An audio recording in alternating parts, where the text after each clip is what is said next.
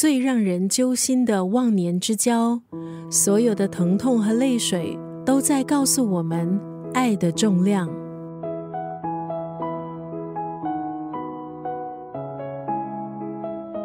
今天在九六三作家语录分享的文字，出自澳洲作家艾美丽史博的小说《千千万万都是你》（A Million Things）。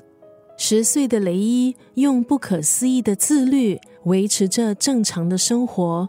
他按时起床上学，带着狗去散步，写功课、吃饭、睡觉，偶尔躺在妈妈的床上发呆出神。他一切的努力只为隐藏一件事：他的妈妈不见了。莱提每天坐在走廊上，嘴里碎碎念。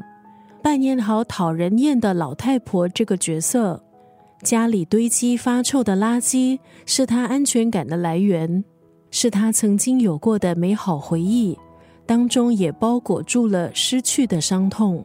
一场意外让原本互看不顺眼的这两个人走进了彼此的人生。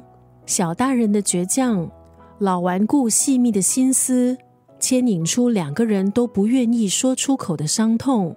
在一次次互相帮忙和疗愈中，两个人坚硬的武装逐渐被消除。这是一本让不少读者惊艳的小说，文笔优美、温柔、幽默，却又令人心碎。今天在九六三作家语录就要分享这部小说《千千万万都是你》当中的这一段文字：这一生，我们都在学习思念与道别。失去的遗憾，拥有的美好，构成了生命的全部。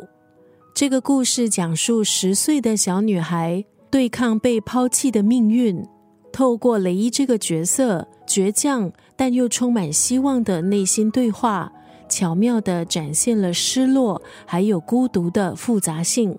但这个故事的结尾却告诉我们，即使悲伤将我们推向深渊。到了最后，爱依然会照进我们的生命，为我们指引方向。这一生，我们都在学习思念与道别，失去的遗憾，拥有的美好，构成了生命的全部。